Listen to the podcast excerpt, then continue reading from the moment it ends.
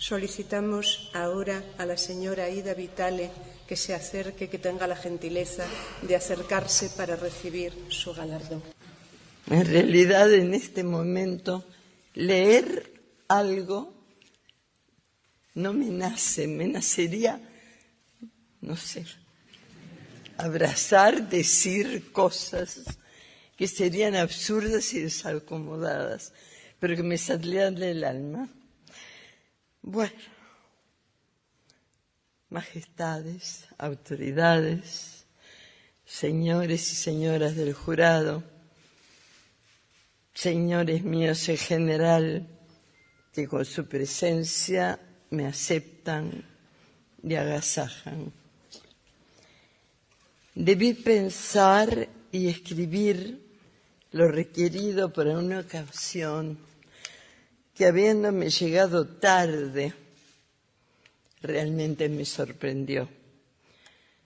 Pudieron sobrar oportunidades de imaginarla, pero muchas cosas obvias y muy poco concebibles requisitos me hubieran llamado a un sensato equilibrio. Pero lo inconcebible llegó en un momento en el que la opacidad del descenso imprime en mi vida una geometría ilógica e imprevistos recaudos. Acepto que el azar o un orden regido por una mágica fusión de benévolos caprichos me han señalado como en una época aceptábamos algún suceso generoso con alguien muy querido que ya no está a mi lado, suponiéndolo, así decíamos, manifestación de un eón bien dispuesto. Ahora, seres benévolos y palpables movieron las piezas de un superior ajedrez situándolas en posición favorable. Y acá estoy agradecida, emocionada. Recuerdo mis inquietudes en un camino de montaña alto y estrecho por el que me llevaban en auto a una velocidad que me pensaba inadecuada. No era un sueño. Esto, claro, tampoco lo es. Por eso mismo prefiero ser consciente y agradecer, claro, en español, cosa que además es un valor añadido a la felicidad de este instante. Quizás suena raro eso de agradecer en español, pero es una guiñada a un escritor muy querido chileno que se quejó de haber tenido que agradecer en alemán y lo dijo al mundo. Bueno, busco una más cómoda aceptación interior de lo nada esperado, ya que suelo ser escéptica y descreo con familiaridad de tantas cosas pero a la vez tengo una fabulada confianza, sin duda de origen remoto, infantil, en los pequeños desajustes con lo racionalmente ordenado, en las coincidencias sin siquiera razonarlo mucho. Estos días, casual y repentinamente, me tocó oír dos veces pompa y circunstancia, pese a que Elgar no es un músico que integre mi parnaso musical establecido, frecuentado. También, ya de regreso definitivo a Montevideo, ordenando y reordenando la biblioteca, no dejé de detenerme en la sección cervantina en las diversas ediciones repetidas de Don Quijote, conservadas por distintos motivos todas, cuando las reiteraciones de otros autores suelen ser rápidamente corregidas, siempre en busca del espacio que tanta falta me hace. Pero este tema de las coincidencias, casualidades o registros orientados o obsesivos integran el capitulito poco analizado y compartido, en general reservado de las manías personales. Los libros que integraron una biblioteca mía, forrada y presuntuosamente numerada, eran libros para niños, algunos pronto relegados. En virtud de un proyecto claramente pedagógico, me correspondía limpiar un pequeño librero abierto del escritorio los sábados por la mañana. Tenía toda la mañana, todo el tiempo por delante. Mucho de su contenido no estaba en español. Sobre la casa planeaba, no diré la sombra, sino la luz de mi abuelo italiano, abogado y culto, que en su viaje desde Palermo natal hasta el Uruguay había ido acompañado por Homero, en edición bilingüe greco-latina, junto con el espíritu garibaldino que un día yo sentiría presente en la familia, constituyéndose en un héroe casi doméstico. Es pues normal que entre los primeros embelezos en el campo de los libros adultos aparezca Ariosto, cuando ya la imborrable profesora de italiano me hubiese permitido tantear por mi cuenta, con abuso del diccionario, sus fantasías gratísimas. Le donne, i cavalier, l'armi, l'amore.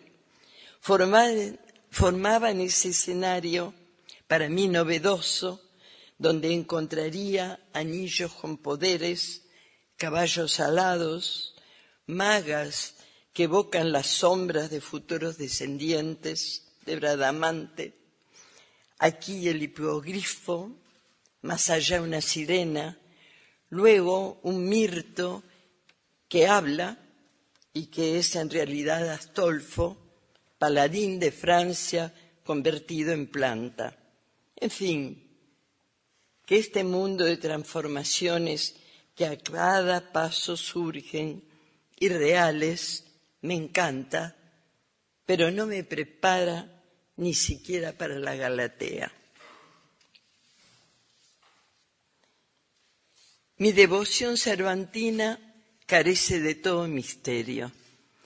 Mis lecturas del Quijote, con excepción de la determinada por los programas del liceo, fueron libres y tardías. En realidad supe de él por una gran pileta que sin duda regalo de España, lucía en el primer patio de mi escuela. Allí nos amontonábamos en el recreo en busca de agua y día tras día me familiarizaba con las relucientes baldositas que contaban sobre inolvidables cielos azules, la polícroma historia que supe luego era la de aquellos desparejos jinetes. Nos faltaban, claro, los molinos, los muchos episodios en que don Quijote terminaba por los suelos.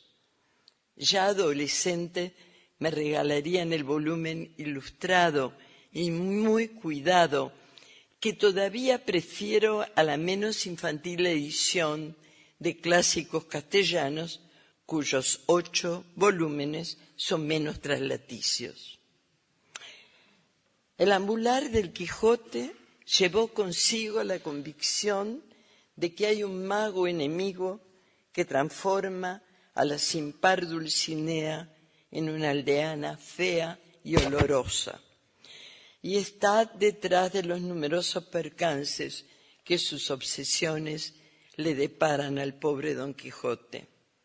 Pero qué discreción, qué respeto muestra Cervantes por su personaje.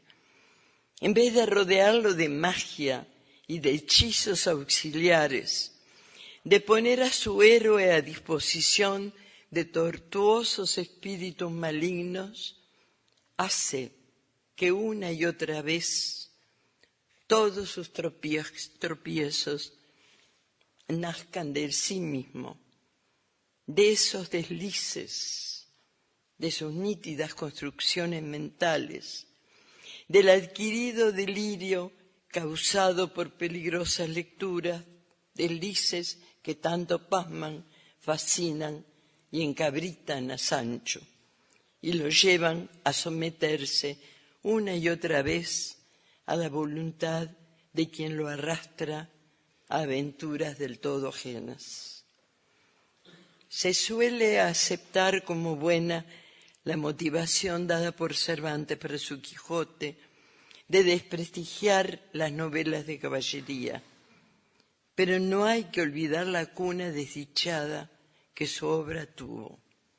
Argel, Sevilla, fantasía, desengaño, es decir, preso, pobre, enfermo, sin la protección que dedicatorias a altos señores podrían haberle guardado, como José Echeverría singulariza el periodo de su escritura. La concepción de un personaje que va libre por el mundo, fraguando su vivir, aunque de error en error, donde otro personaje, el cautivo, dice, jamás me desamparó la esperanza de tener libertad, debería ser un respiro, aunque al fin para él todo concluya en la verdad innegable y al fin paráis en sombra, en humo, en sueño, como concluye uno de los sonetos que cierran la primera parte.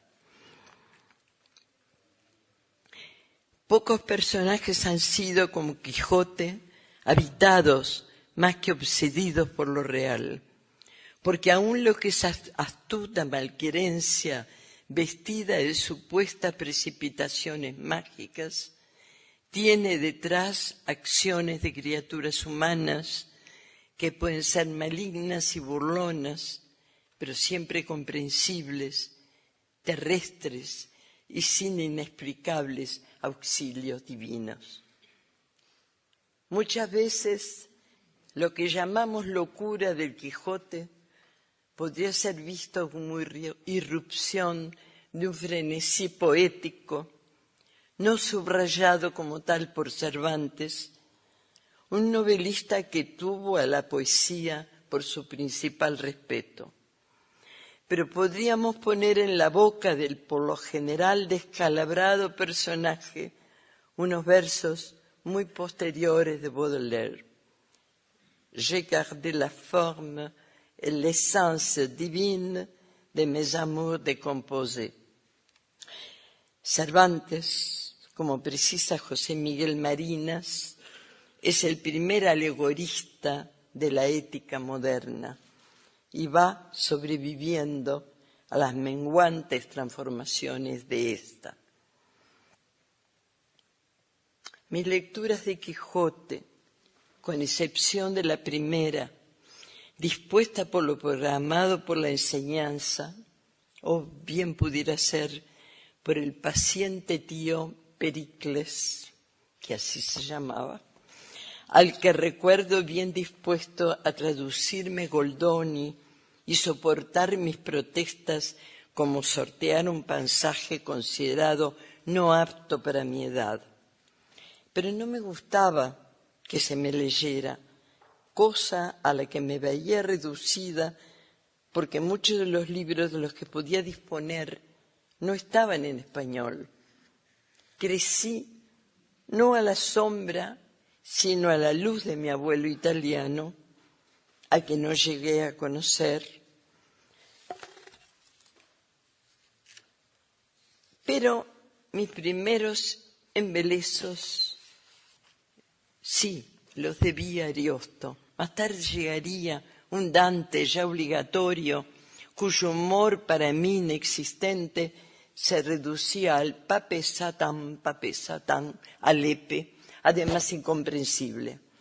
Ya entenderán mi entusiasmo, mi devoción total cuando intimé con aquella pareja española tan tiernamente compatible entre sí y con una lectora inocente y deseosa de amistades literarias a su alcance, ese Quijote y ese Sancho que hablaban de otra manera, que acepté de inmediato, como un lenguaje que me integraba a un mundo en el que sola me sentía acompañada, capaz de manejarme en él como si fuese el mío propio. En el Persiles y Sigismunda dice Periandro, la salsa de los cuentos es la propiedad del lenguaje en cualquier cosa que se diga. Todavía me felicito por haberme interesado más que en las aventuras, en el lenguaje en que me eran contadas. Virtud siempre lograda de Cervantes ha sido no echar mano de milagros de los usuales en las novelas que no se privaban de gigantes y monstruos, cuando un argumento descontrolado la requería. Uno de los pasajes de Persiles y Sigismunda trae una mujer voladora que aparece bajando del cielo, pero enseguida se aclara que era una mujer hermosísima que habiendo sido arrojada desde lo alto de una torre, le sirvieron de campana y de alas sus mismos vestidos, cosa posible sin ser milagro. Los encantadores pueden quitarme la aventura, pero el entusiasmo y el valor nunca, había dejado dicho Garcilaso. No me podrán quitar el dolorido sentir. Lo que se ha llamado perspectivismo lingüístico alude al hecho de que cada personaje se ha visto a través de su lenguaje por el que está pintado, completado, dentro del acabado empaste que fluye por una obra de pasmosa unidad. Toda la gracia proviene de que el Quijote haga de las suyas cuando ya no se usan los caballeros andantes. Radica en ello su razón de ser, el más sutil de los méritos de la obra. Nos reclama la inacabable virtud del libro, exigirnos la fidelidad atemporal a lo que lector tras lector y época tras época se ha ido consagrando como un venerable sostén de la herencia humana. Luego de las primeras lecturas del Quijote, las hubo reiteradas, más difíciles de determinar porque parciales se explicaban aquí y allá en el texto con una determinación vagamente zen o simplemente mágica. La elección del capítulo podía deberse al azar o a un vago recuerdo que podría suponer que allí encontraría una aprovechable aplicación a un tema importante en ese momento para mí, en busca de alguna iluminación necesaria o por recordar con suma precisión la felicidad del primer encuentro con aquellas páginas. No sé por qué atribuí a ese libro la capacidad de precipitar hacia mí la buena voluntad del azar.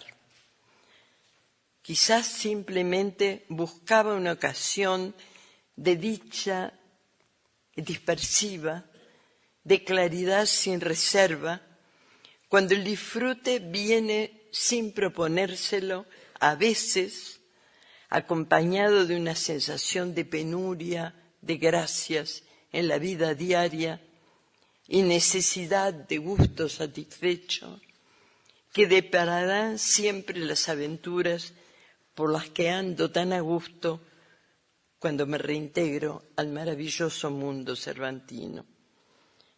Pero considerarlo maravilloso me obliga a hacer distingos. Cervantes, que en la Galatea buscó someterse o simplemente aceptar la novela pastoril, que implicó tantas veces unir realidad e irrealidad o fantasía, se movía con castiza normalidad en lo real. Ellos fueron santos y pelearon a lo divino, y yo soy pecador y peleo a lo humano, dice Don Quijote, que tantas veces se acepta perseguido y gobernado por malignos poderes, pero sin nunca encumbrarse ni claudicar.